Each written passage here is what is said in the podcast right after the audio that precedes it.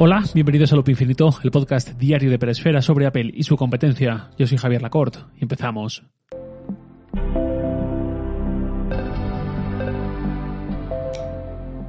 Para muchos de nosotros creo que la pandemia ya es poco más que un mal recuerdo, algo que no tenemos presente en el día a día, más allá de instantes puntuales como cuando vamos al metro y tenemos que usar la mascarilla o pasar por la farmacia o algo así, pero no todo el monte se ganó y hay regiones en las que no ha cambiado tanto la situación desde hace un par de años hacia aquí. En España, lo digo sobre todo por los que escuchan este podcast desde otros países, hemos pasado de que tener COVID significase mmm, pánico, no poder salir ni del dormitorio, estar muy aislado incluso de los convivientes, a que el COVID ya no sea motivo ni siquiera de baja laboral, por muy presencial que sea tu trabajo. ¿Tienes COVID? Pues una mascarilla y a trabajar.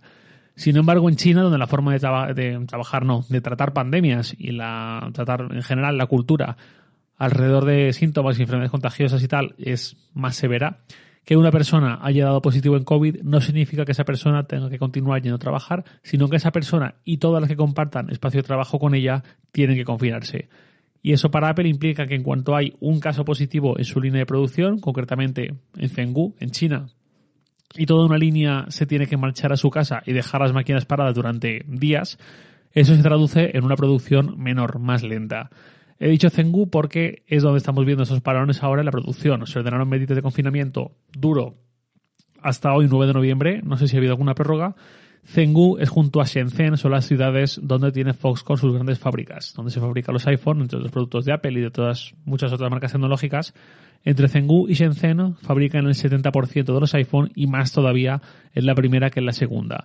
Eso es un problema en plena campaña navideña, en plena recta final hacia la gran campaña que encadena Black Friday y campaña navideña tradicional, porque un año después podemos estar viendo algo que parecía que se había dejado atrás, que son problemas de stock, problemas de suministro. Hace un año fue bastante notable y Apple llegó a cuantificar el dinero que había dejado de facturar por esa razón, que fueron, si no recuerdo mal, 6.000 millones de dólares en un solo trimestre y parecía que estábamos ya con la página pasada, pero no. Hay medidas que se han tomado para evitar un bloqueo total, que es básicamente confinar a las personas en sus puestos de trabajo. Leí en Reuters que Foxconn eh, les había hablado de ese sistema, algo así como una gestión en bucle cerrado, dijeron, que era pues como los grupos burbuja aplicados al entorno laboral. Gente que vive, trabaja, duerme, pasa su tiempo libre en su puesto de trabajo y entorno, pero aislados del mundo exterior, aislados de otras personas fuera de esa burbuja. En Reuters también mencionaban a Trendforce, una empresa de consultoría en investigación de mercado, que dijo que las fábricas estaban al 70% de su capacidad de producción. Un 30% a la baja es mucho para una empresa con tanta producción, tantos envíos, tanta presencia global como Apple. Dijo también que Foxconn estaba basculando un poco la producción ante otra posible caída para derivar cierto volumen a Shenzhen y que esa caída se notara lo menos posible. Así todo, esto parece que se va a poner bastante feo. Apple emitió un comunicado en el, domingo pasado, lo cual emitir un comunicado en domingo ya no presagia nada bueno, anunciando que los envíos de iPhone para este trimestre se iban a ver afectados por la menor oferta de los iPhone 14 Pro y 14 Pro Max. Foxconn en los días anteriores ya estuvo anunciando incentivos bastante grandes, bonos, para mantener a los empleados dentro de sus instalaciones, porque ha habido casos de fugas. No quiero que suene peyorativo, ni que esté juzgándolo, ni mucho menos. Eh, ha habido empleados que han decidido abandonar las instalaciones en cuanto ha empezado a haber confinamientos, o antes, anticipándose los confinamientos, y de hecho circularon vídeos de gente, trabajadores de allí, saltando vallas directamente para irse. Tampoco es algo exclusivo de esta planta, ni actual, sino que ya hace bastantes meses ya veíamos vídeos en China de marabuntas huyendo, corriendo literalmente de edificios y oficinas. Inicialmente parecía que era por pánico a contagiarse, porque en la empresa había dado positivo y entraron en pánico, pero luego supimos que era para evitar que, que tras con ellos dentro, que lo que querían era irse a sus casas para no tener que quedarse allí. Y lo mismo ha ocurrido con esas plantas de producción del iPhone. Esto para Apple, más allá del problema que plantea para la gente que trabaja en esos lugares, para Apple a nivel global es un problema porque nuevamente ve cómo sus ventas pueden peligrar de cara a esta campaña navideña. Porque además esto no es algo que se solucione en poco tiempo. Recuperar el ritmo normal lleva semanas y esas semanas con una producción mermada, cuando no totalmente paralizada o casi totalmente paralizada, que es también el gran temor, ya no se recupera, ya son semanas de stock a cuenta gotas en el mercado. Esto lo sabemos muy bien los que compramos un Apple Watch el, año, el otoño pasado, por ejemplo, o los que compraron un iPhone también antes de Navidad del año pasado, o los que han comprado una PlayStation 5 durante los primeros años prácticamente tras su puesta a la venta. Pero, por dar un poco el lado positivo, creo que si hay una empresa para la cual esto tiene un impacto limitado o tiene una cierta ventaja respecto al resto, eh, para evitar un impacto muy grande en, sus cuentas, en sus ventas, es Apple.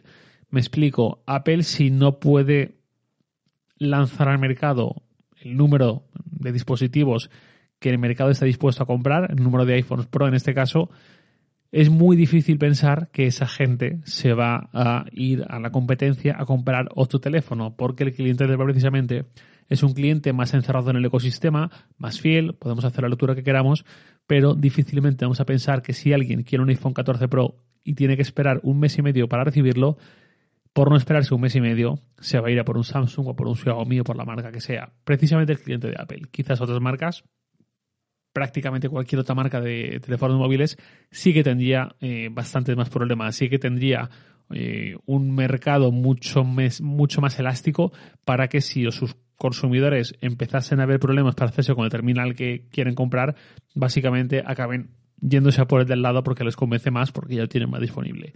En el caso de Apple, pues sabemos que trabaja con otras reglas distintas por la exclusividad de iOS y de macOS y de todo esto, eh, también por el efecto de retención que tienen los productos AirPods, Apple Watch, Mac, iPhone, iPad sobre el resto de esos otros productos, con lo cual creo que para Apple sería un poco menos eh, dañino enfrentarse a ciertos problemas de stock.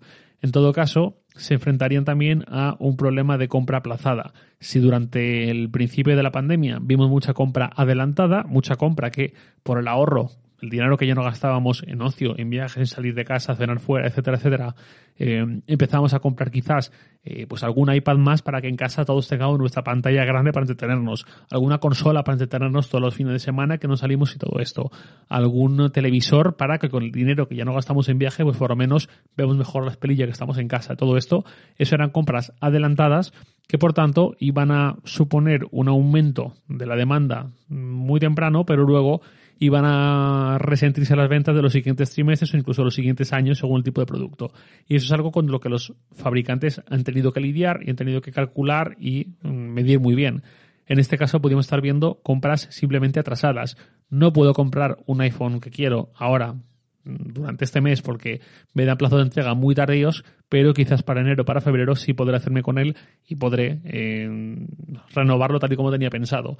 La otra posible lectura es conformarse con terminales inferiores. Si los problemas de stock vienen sobre todo en los terminales Pro, pues cabe otra posibilidad que es ir a por un modelo del año pasado, que ya está fabricado, que ya está eh, más distribuido, que hay mayor disponibilidad, o ir a por un modelo no Pro, que también, visto los precios que eh, han llegado este año los terminales Pro, pues tampoco parece una opción demasiado descabellada, que mucha gente prefiera conformarse con eso, al menos durante este año, durante esta generación. Así todo, es un problema y mm, seguramente habrá consecuencias y habrá comentarios al respecto eh, por parte de Apple, sobre todo pensando en los próximos resultados financieros, que son dentro de unos dos meses y medio más o menos. Veremos. De momento voy cerrando con la pregunta de un oyente. El oyente es Luis de Anta.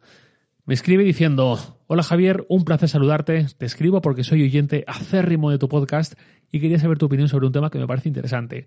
Hace meses he leído algún artículo sobre que era probable que en el futuro Apple ofreciera la posibilidad de adquirir sus productos a través de un sistema de renting. Por aquel entonces informaban de que había rumores pero que no había evidencias claras al respecto. Hace unos días en Sataka leí un artículo sobre este tema y parece ser que más pronto que tarde pueden poner en marcha esta opción. Quería saber tu opinión sobre este tema, si tienes más datos que podamos conocer y qué te parece esta alternativa. Me parece un tema interesante para abordar en un podcast si tú lo consideraras. Tal como se están poniendo los precios con estas subidas de mesuradas, creo que mucha gente le podría encajar este sistema, sobre todo orientado a la adquisición de un nuevo iPhone. Tenemos aquí como hasta ahora. Muchas gracias y un saludo.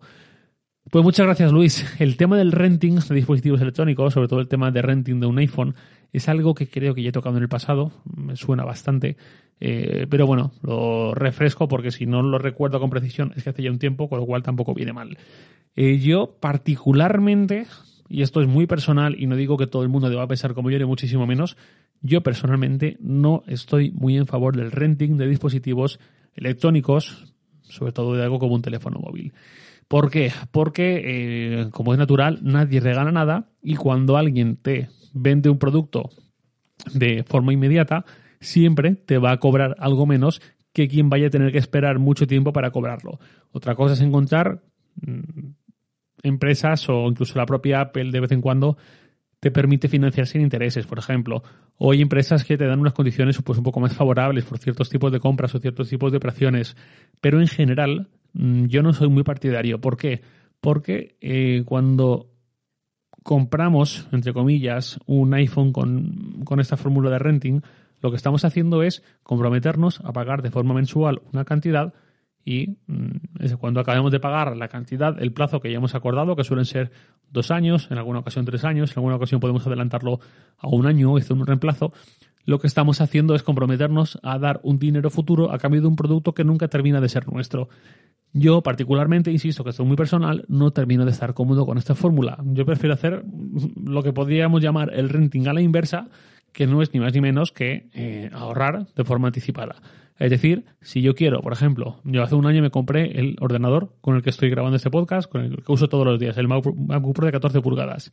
Si yo lo que quiero es eh, cambiarlo, vamos a poner dentro de, por decir algo, otros tres años, es decir, lo compré en el 21, pues para otoño del 2025, eh, renovarlo, pues si yo no cuento con una base de ahorros que me permita hacerlo de una forma holgada y tranquila, sin que trastoque mis finanzas, sin que me suponga ningún compromiso, eh, pues bueno, si, si lo tengo eso, lo haré. Si no lo tengo, lo que puedo hacer en ese caso es o bien eh, pensar que cuando llegue el momento, pues ya veremos qué hago, si financio, si hay un renting de Mac, si lo que sea, porque el renting no solamente viene de la propio fabricante, sino que hay otras empresas, distribuidores, incluso bancos, etcétera, que ofrecen o van a ofrecer renting de productos eh, tecnológicos. Eh, entonces, lo que decía, el MacBook Pro, puedo pensar que cuando llegue el momento, dentro de otros tres años, ya veré qué fórmula empleo de financiar, de eh, acceder a, este producto vía renting o lo que sea, o bien puedo desde ahora mismo, o desde hace un año incluso cuando lo compré, empezar a ahorrar para su eh, sustituto. Y de esa forma, en lugar de pensar en clave de en 2025 tendría que gastar 2.000 euros, el dinero que sea, en otro ordenador, eh, pensarlo a la inversa. Pues si divido esos 2.000 euros entre los meses que quedan para ese momento, pues me sale una cuota bastante asumible eh, y además que no tiene compromiso alguno. Es decir, si llega esa fecha y yo me encuentro con que he tenido un balapalo económico, que he perdido el empleo, que ha habido algún imprevisto grande que ha mandado al traste mi planificación financiera y buena parte de mis ahorros, algo así. Pues en ese caso yo puedo decir, ok, no pasa nada, pues pospongo un año más la compra, o dos años más la compra incluso. Lo que tenga que ir viendo y lo que me tenga que ir ajustando. En cambio, con el renting es un compromiso que, bueno, con el que yo no estoy del todo a gusto. Insisto, no pretendo convencer a nadie. Si alguien piensa diferente y está muy a gusto con el renting, yo no voy a decirle que lo está haciendo mal, ni mucho menos. Eh, simplemente me han preguntado y es mi, pues eso, mi opinión personal. Yo prefiero funcionar con ese ahorro eh, por anticipado, mientras que el renting me parece un ahorro posterior, ¿no? Cuando ya tenemos el compromiso, cuando ya tenemos el terminal, cuando ya estamos expuestos a que se nos caiga y se nos rompa o algo así, y con eso no estoy muy a gusto.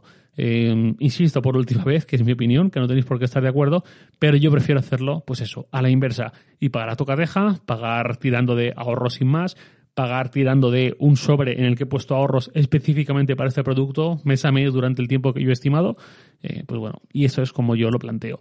El renting, más allá de eso, pues bueno, pues si a alguien le parece una mejor fórmula que encaja con sus intereses y su forma de gastar el dinero, yo no le voy a decir a nadie cómo tiene que gastar el dinero, no. Simplemente digo la fórmula que yo particularmente prefiero. Y ahora sí, nada más por hoy, lo de siempre. Os leo en Twitter, arroba jlacort, y también podéis enviarme un mail a lacort.sataka.com. Loop Infinito es un podcast diario de Peresfera publicado de lunes a viernes a las 7 de la mañana, hora española peninsular, presentado por un servidor Javier Lacorte y todo por Santi Araujo. Un abrazo. Esta mañana.